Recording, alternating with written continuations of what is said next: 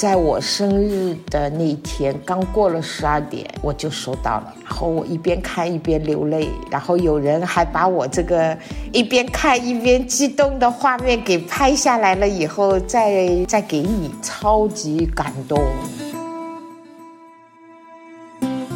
这个是要怪妈妈，因为我记得我跟你去过义乌小商品市场，你在那一个空间里面，你有全世界的冰箱贴，就是太密集了。东西你来挑，然后整个购买的过程呢又没有参与，然后也没有包装礼物和正式赠送的这个环节，就会导致完全不记得。女儿买的总是不一样的，还有一种莫名的幸福感，我觉得这个很棒。这些感受都是超越礼物本身的东西。嗯，前阵子女儿。生日嘛，仔细一想，都十年了，没给他买过生日礼物了，所以就特别想说，今年给他买一个什么。但是因为十年没在一起生活嘛，我现在都不知道他喜欢什么。这一期我们就聊聊礼物，因为正逢春节、般过年都会说。买一些礼物走亲访友的，其实很多时候都需要说思考买什么礼物，呃，送朋友啊，送亲戚啊，送长辈啊，常常都会遇到。其实送礼也是人生的。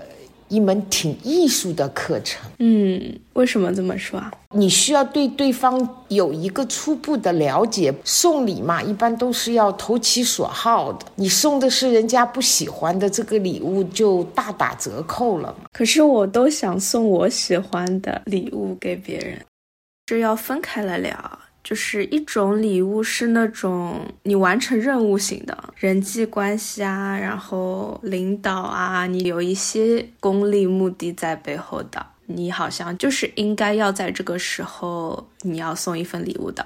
那属于这一部分礼物呢，通常我就会挑选那种包装精致、很大牌，然后送出去很有面子的那种，就是像完成任务似的买礼物呢，就。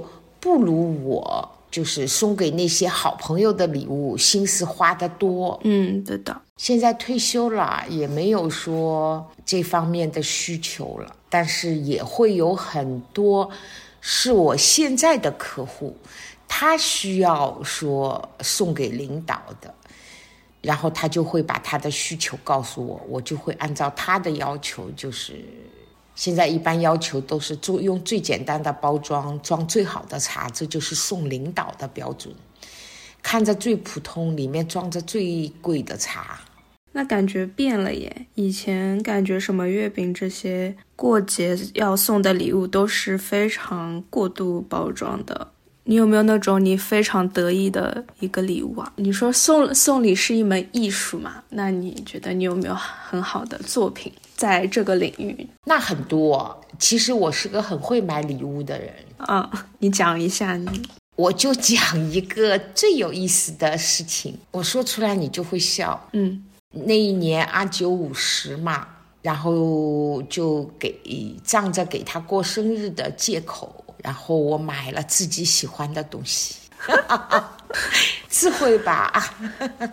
你买了什么？我买了一个法国十斤的那个橡木桶的桶装葡萄酒，它前面有个马车拖着的。当时我就觉得啊，太漂亮了，太喜欢的。但是呢，因为我也不喝酒，好像又没什么用，但又很喜欢，割舍不了，我就。正好过几天就阿舅生日嘛，然后妈妈用了一个给他买礼物的借口，买了一样自己喜欢的东西，是不是很艺术啊？我觉得我也做过这种事情，是吗？说来听听，就是给你买那个花瓶，嗯。就是一样的，因为那个也是我很喜欢的一个，就是伊达拉的菱形的花瓶嘛。然后又有就是你刚刚搬家装修好的一个油头，就是其实看上这个花瓶已经很久了，但是花瓶也是属于那种不是实用的一个东西。然后呢，很实用啊，可以美化环家里的环境啊。那你这是精神上实用，是看到你给我发那个视频嘛？就差不多装修好了的那个样子。嗯，视频里面的灯光啊，调高也很高啊，整个感觉就让我突然想到，就是之前看上的那一个系列的花瓶，我就觉得放在你的新家里面一定就很好看，就是特别适合。然后我就觉得有机会可以买这个花瓶，但又有一个很好的理由，理由了。对的，不过这花瓶是很漂亮，颜色也漂亮。嗯嗯，而且妈妈喜欢这个牌子的东西。以前你也给妈妈买过这个牌子的那个小茶杯，嗯，小酒杯。嗯嗯，买了花瓶又疫情不能回国，然后我就全部拆开来自己先用了，用起来。对呀，对的。然后我从图片上看着，我们也是是说去买了那个花，然后插的很漂亮，颜色特别漂亮。很喜欢，说明我们母女俩的审美观还是有相同的地方。是的，然后我那天还看陈丹青和梁文道的一段对话嘛。嗯，他们两个聊，就是以前包豪斯学院设计，陈丹青就讲了一段话，我印象超级深刻，就让我立刻联想到了露读系列的花瓶。他讲到的是最好的作品，就是那种高度设计的，像花瓶啊、杯子啊、椅子啊这种，它摆在那边，这个东西本身就在教你怎么看颜色，什么是形。然后什么是线条，什么是材质，各种，它本身就是一个带设计教学和设计灵感的一个物品，就是你看着它，你的脑子就转动起来了。那个花瓶真的就是这个样子，有一个小的，它之前一段时间就放在我卧室的，呃，桌子上嘛。然后早上阳光一照进来，透过那个本身玻璃的颜色出来的影子。它都是带有颜色的，然后那个颜色就是特别好看。菱形本身其实是一个工艺上非常非常难以达到的，玻璃本身吹制的过程它是很难吹出来菱形这个样子的，所以它每一个玻璃花瓶都是需要就是非常有经验的那个吹制匠人啊，通过。好多天，七个人，我好像听你说过。然后，因为它是个纯手工花瓶，对，它是纯手工花瓶，就是它不是一个，比如说流水线上可以生产的出来的一个东西。虽然它形也很简单，既简单，但是它工艺上是极度复杂的。我还记得我当时就最最早还没有买这个花瓶，因为它花瓶本身价格也是很贵的，而且。就是要很很多个不同颜色放在一起，就又更好看，所以要买很多个就又更加贵。所以我们还想着就是淘宝上看看有没有类似设计的，但还就真的发现，就是淘宝上就真的是没有菱形花瓶这个东西的，因为它难度太大了。对，它难度太大，它不可能做到批量的生产出菱形花瓶，然后在淘宝上以非常便宜的价格。卖出去，所以又觉得更加要买下这些花瓶，是非常漂亮。那讲讲看你那个收到的礼物吧。收到的礼物啊，你有没有那种就是收到特别称心的礼物，或者特别不称心的礼物？嗯嗯，是这样的，妈妈是属于那种。就比较挑剔的这种人，然后对什么呢都是有点要求，在妈妈的好朋友里面都知道的，所以他们通常呢，给妈妈送礼物的时候呢，他们都会说，呃，你自己去买，也不知道你喜欢什么，我买了以后他们给钱就是了。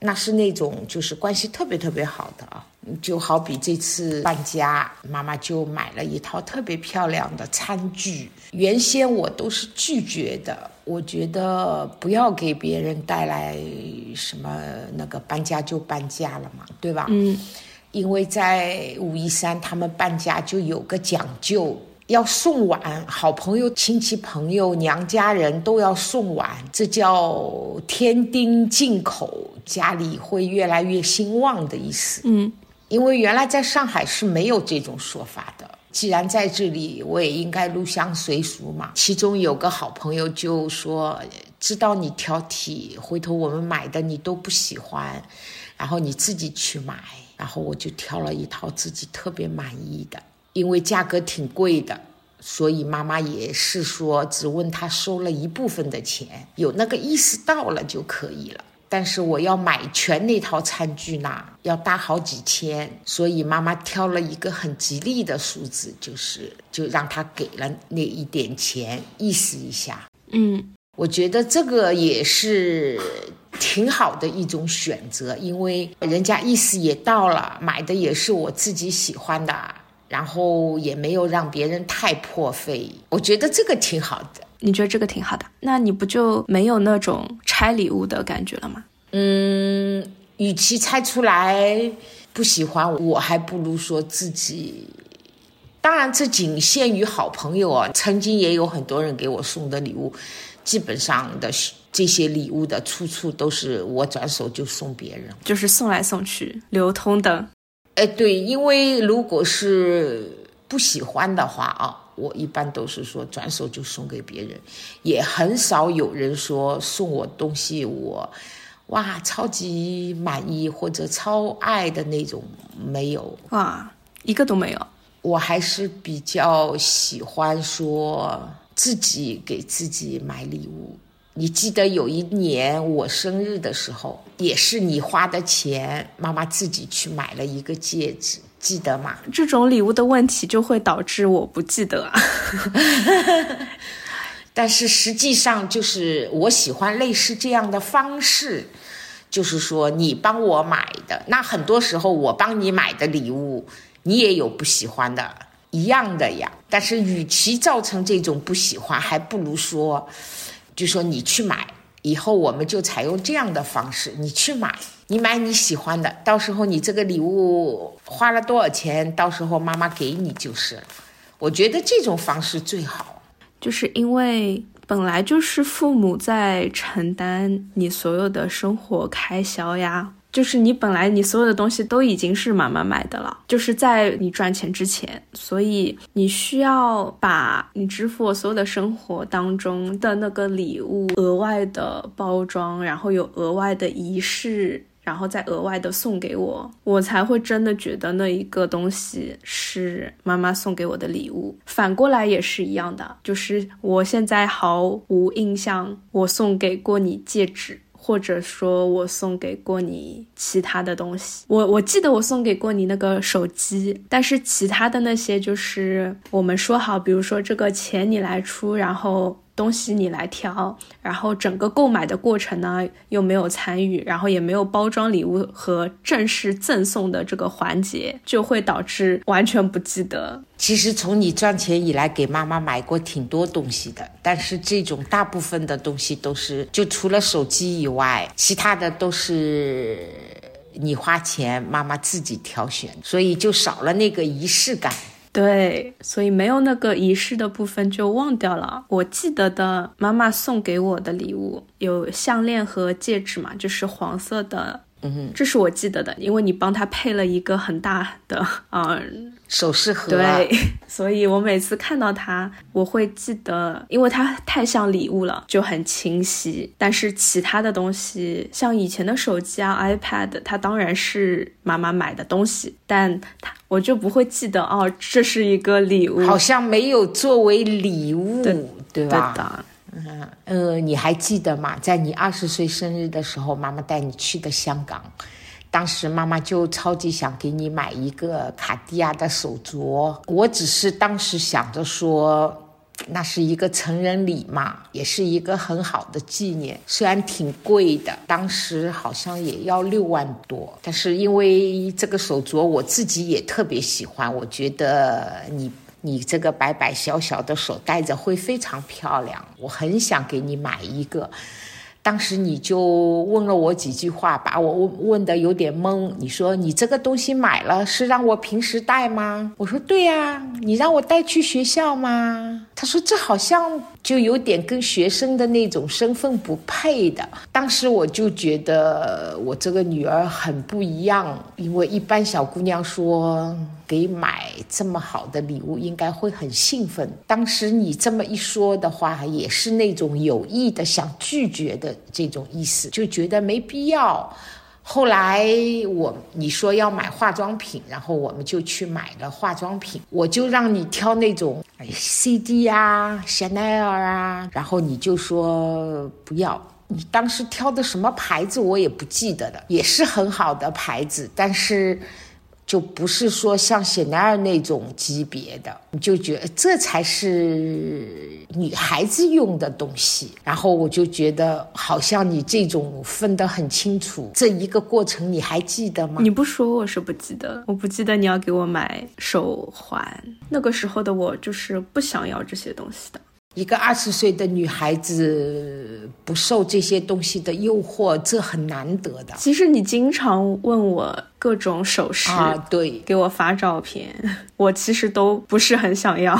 我觉得女孩子大了嘛，我看到我喜欢的东西，我就会刻意的帮你留着。妈妈给你买了一个。化妆箱，想着说，慢慢的一样一样添置，把里面装满，到时候你结婚的时候就作为嫁妆给你。因为同样这也是外公的心愿。早期妈妈曾经看到一个挺漂亮的化妆盒，跟外公说，外公说可以呀，但不能是空的。我说哇，装满得花多少钱啊？然后这一次妈妈看到了这个化妆盒的时候，我一眼就相中了，因为它很特。别要比我之前看到的那个更漂亮。我想起来了，那个很好看。对，特别漂亮。当时我就说看到了，想都没想，我就把它买回来了。就觉得太漂亮了，本来还想再买一个的，就是挑来挑去就没有挑到更好的，就只有一个。它所有的款式就只有一个。嗯，本来说再买一个的话，就给子女也买一，然后两个小姑娘到时候出嫁的时候就一人一个。所以妈妈要努力的赚钱，把这个里面都给它装满喽。其实人。挺好的，人就是要抱着一点这样的，这个也不能说目标吧，只能说是心愿，就抱着这种心愿。愿望去生活，真挺好的。我觉得像这种东西，在整个过程中都会有幸福感。尽管妈妈是从情感上是舍不得把你嫁出去，但是这早晚也得把你嫁出去嘛。但是在筹备这些东西的过程中，其实妈妈还是很很开心、很幸福的，因为这是我花了很多年累计下来、精心准备的一份嫁妆，对吗？嗯。是不是听到以后有点超级感动啊？嗯，所以其实每个妈妈多多少少都会这样的，只是说根据各的个人能力的不同。嗯，就说到礼物，妈妈想起来一件事情，嗯，很有意思的，就是那天突然楼下就是有人敲门，然后快递员就送来了。好大一捧百合花，就百合、郁金香和马蹄莲这三种花是妈妈在所有鲜花中最喜欢的三种。那天一一去开门，一大捧马蹄莲，那一下那一刻，真的有收到礼物的那种兴奋和激动。嗯。然后呢，花上的卡片也没了，收到了很多天都不知道这花是谁送的。大概过了一个礼拜左右，妈妈有就妈妈是他的客户，然后那时候妈妈脚正好是有点受伤，所以就是走路不方便。然后客户知道了以后，他本来说想来看我的，但是实在挤不出时间要出差，然后就给我送了一大。捧那个百合花，等到他出差回来，他才告诉我那花是他送的，问我收到了没有。大概要一个礼拜之后吧，但是那一刻就收到，打开门看到那一大捧百合花的时候，那一刻心情是超级好。那他正好知道你喜欢那个花，还是巧巧合？不知道的，是巧合。那他这个客户关系还管理的。特别的到位。那你喜欢收到花作为礼物吗？很喜欢啊，就算收不到的话，现在我也常常会自给自己买花，因为现在网购直播，云南的那些鲜花基地的花都会很便宜。我昨天就给自己买了，买了百合和郁金香，嗯，啊，两捧百合，一捧郁金香，花了一不到一百块钱，到时候可以插三大盆的花放在家里，起码说一个礼拜十天吧。这家里的气氛就超级好，我觉得这钱花的很值。嗯，他们现在这种还很好，如果说收到的话不好的话，他们还会退给你钱，就是说很有信誉。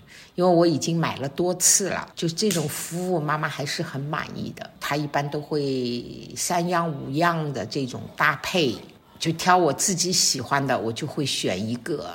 我喜欢家里有绿色的，有鲜花，我觉得会让我心情好好的那种。嗯，然后特别愿意把家里收拾得干干净净的。然后因为妈妈这边经常也会有客户来嘛，营造了一种很温馨的氛围，觉得很舒服，很喜欢这种感觉。生活嘛，就是要自己去点缀和经营的。我觉得什么都不重要，自己开心最重要。对妈妈来说。这个年龄来说，余生很贵，要让自己活得开心是最重要的。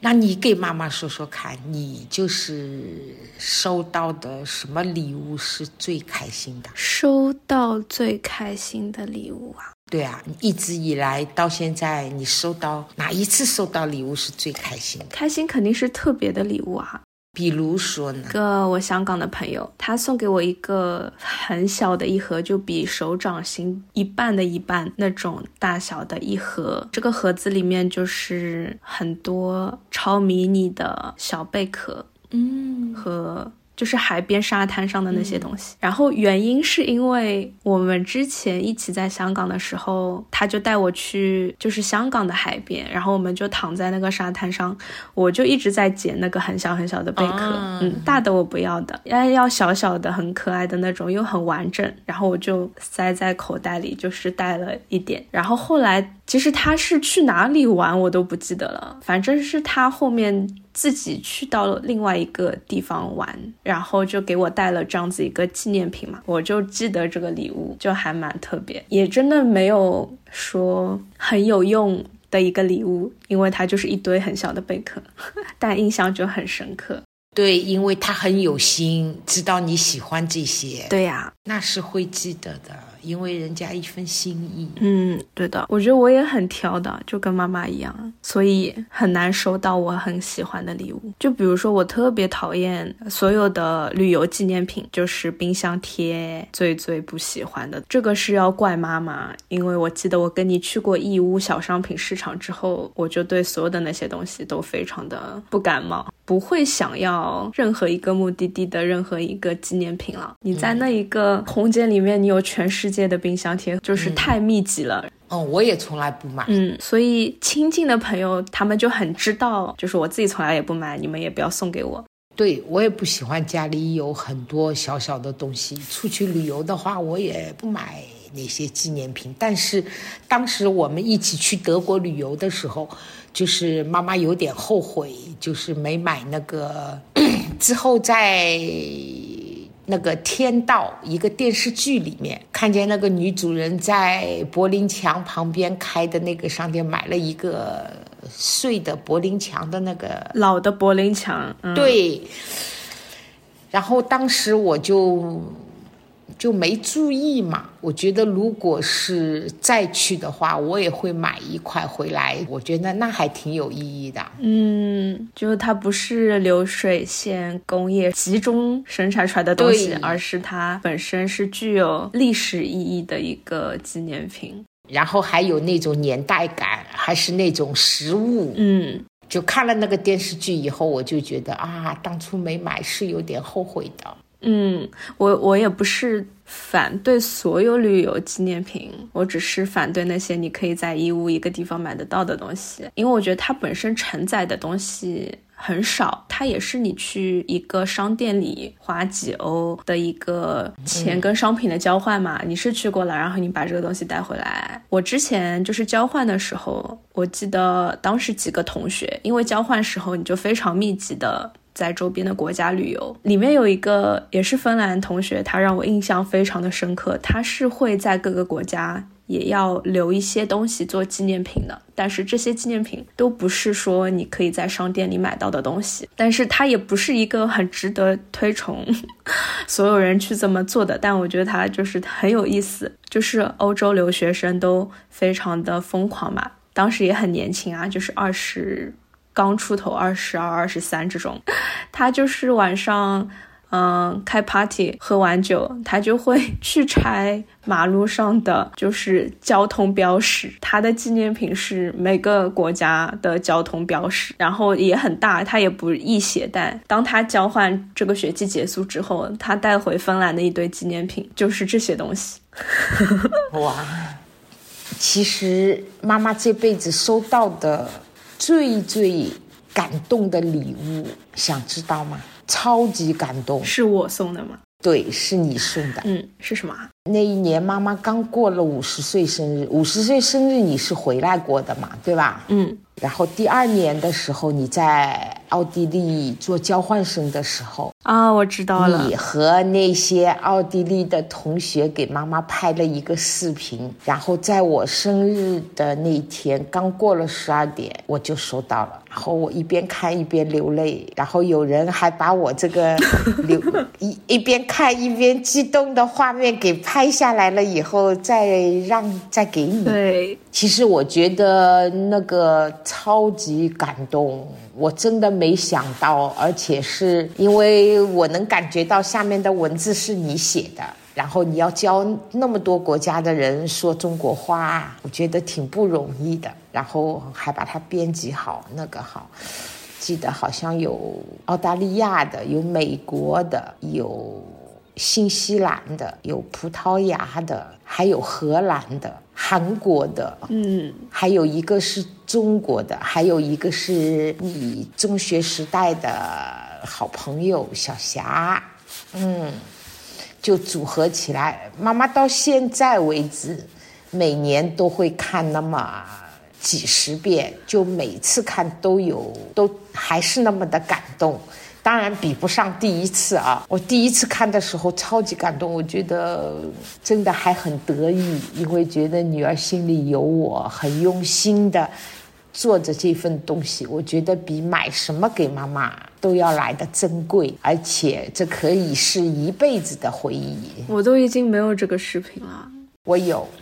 我都不记得了，妈妈会一直保存着的。当时就是因为有别人，有别人也在拍视频，要送给他一个什么朋友，也是生日之类的，然后就提醒到我，哇，我也可以搞一个。然后当时就很快很快，因为大家都住在一起，就一个长走廊，每个门里面敲进去，就正好都是同学们嘛，不同国家的人，然后就非常快速的收集了，然后剪辑了，就发给你。但是很就是觉得很珍贵，那些同学一看就比你大嘛，他们都用着很硬邦邦的中国话，然后在那里说有，里其中有几段话，妈妈后来是通过下面你打的文字才知道，哦，原来是说的是这个意思。当时听他表述的时候还没懂是什么意思，就光顾着感动了。事后静下来看了，那才知道哦，下面配的文字，那文字字文字有，就是他们有每个人用中国话给你说生日快乐，然后用他们本国的语言给你说生日快乐。嗯，对的。嗯，应该说这是妈妈这辈子收到的最有价值的。然后是最用心做的，比你送我什么都我都开心。嗯，妈妈曾经还用这个东西去给很多好朋友看，然后那些朋友都很嫉妒的说，因为是女儿，所以才那么贴心。其实不是的，我觉得主要是有心，嗯，认真的礼物。对，妈妈电脑里有备份，手机里有备份，时不时的找照片的时候就会拿出来看看。在你不到十岁，好像是九岁的时候，零二年嘛，那个时候妈妈在香港工作，当时 SARS 很严重的，从来没有遇到过这种状况，就搞得挺紧张的。然后不断的收到女儿的来信，当时也没有什么电脑、email，就是写信。那个时候还不会怎么写了，就是用彩色的蜡笔画的那个，就像彩色的插页一样的，上面有什么，然后让妈妈远离萨斯，要保重身体，注意什么安全这种。陆陆续续大概收到三五封嘛，挺多张的，有信有画，然后妈妈一直藏着，现在还在妈妈的保险柜里收藏着。这应该是我有生以来在身边藏的最久的东西了。这个之所以妈妈会这么收藏着，因为真的是意义非凡。这可以说是你送给妈妈最早的礼物了。妈妈也把它当成一份礼物来看的，这个也是当妈妈才会有的快乐。对，我觉得是有情感、有温度的礼物，那个是不一样的，而且妈妈的感感受会更加不同。你前面说送礼物是个艺术嘛？嗯，我觉得我最近有就是好好想送礼物的这个问题，就是我理想中的。给别人送的礼物，就是如果是那种完成任务式的礼物，那我选的就是那种很安全，但同时也很无聊的那种，就是蛋糕啊、花、酒啊，就是很安全，但同时也比较无聊。嗯，但如果是我要认真送礼物的那种礼物，我全部都一定是。会想要，首先就是这个东西是他自己收礼物的这个人他自己不会买的东西，然后呢，它也不能是一个非常实用的东西，它一旦实用就变得很安全嘛，就是很普通的一份礼物，所以它必须要很没很无用，然后他自己也不会买。我肯定是想要通过这个东西去创造我跟收礼物的这个人之间的一种连接。然后后来呢，我就我有一些就是我送着我自己很满意的礼物，一个是就是芬兰这里的那个博物馆卡，我给你这张卡，你在全年就可以无限次的去所有的博物馆。我会希望他可以有机会，也可以跟我一起嘛，就是我很喜欢送这个。然后呢，我还很喜欢就是就是体验性的，比如说有什么。演出的门票这种，如果我想要跟这个人一起去看，我觉得这种礼物还就是我蛮喜欢的。还有就是我喜欢的餐厅的那种体验，就如果这个餐厅我超级喜欢，很想要跟朋友就是让他也去体验一下这整套用餐体验的话，就是我会很愿意送这个东西当礼物送，我觉得还挺好的。嗯，其实我也是喜欢这家餐厅的菜肴。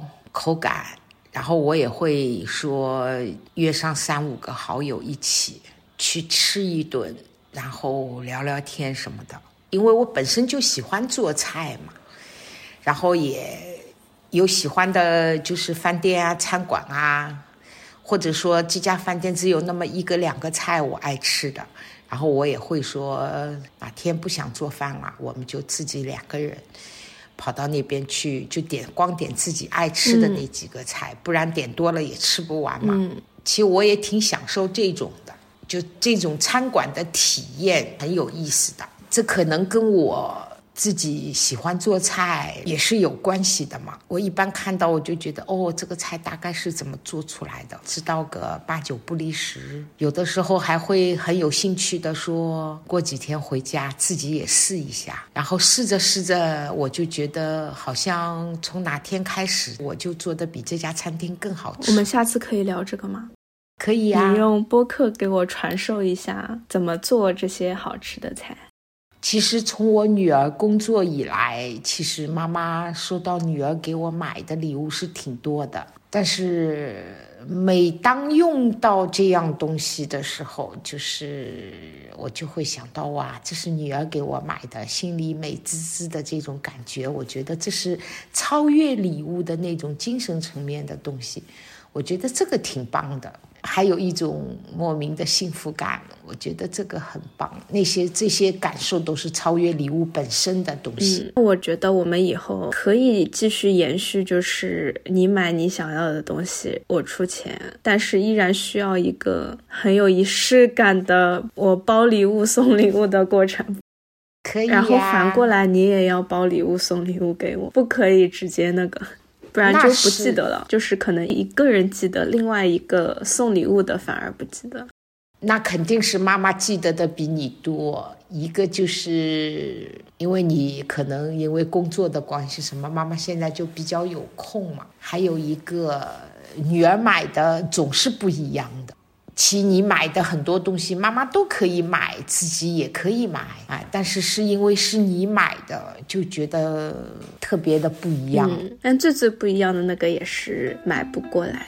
其实我觉得用心就好，嗯，也没必要说一直说要给妈妈买这个买那个。我觉得你心里有妈妈，这就是最好的礼物。嗯，好，那就结束。好嘞。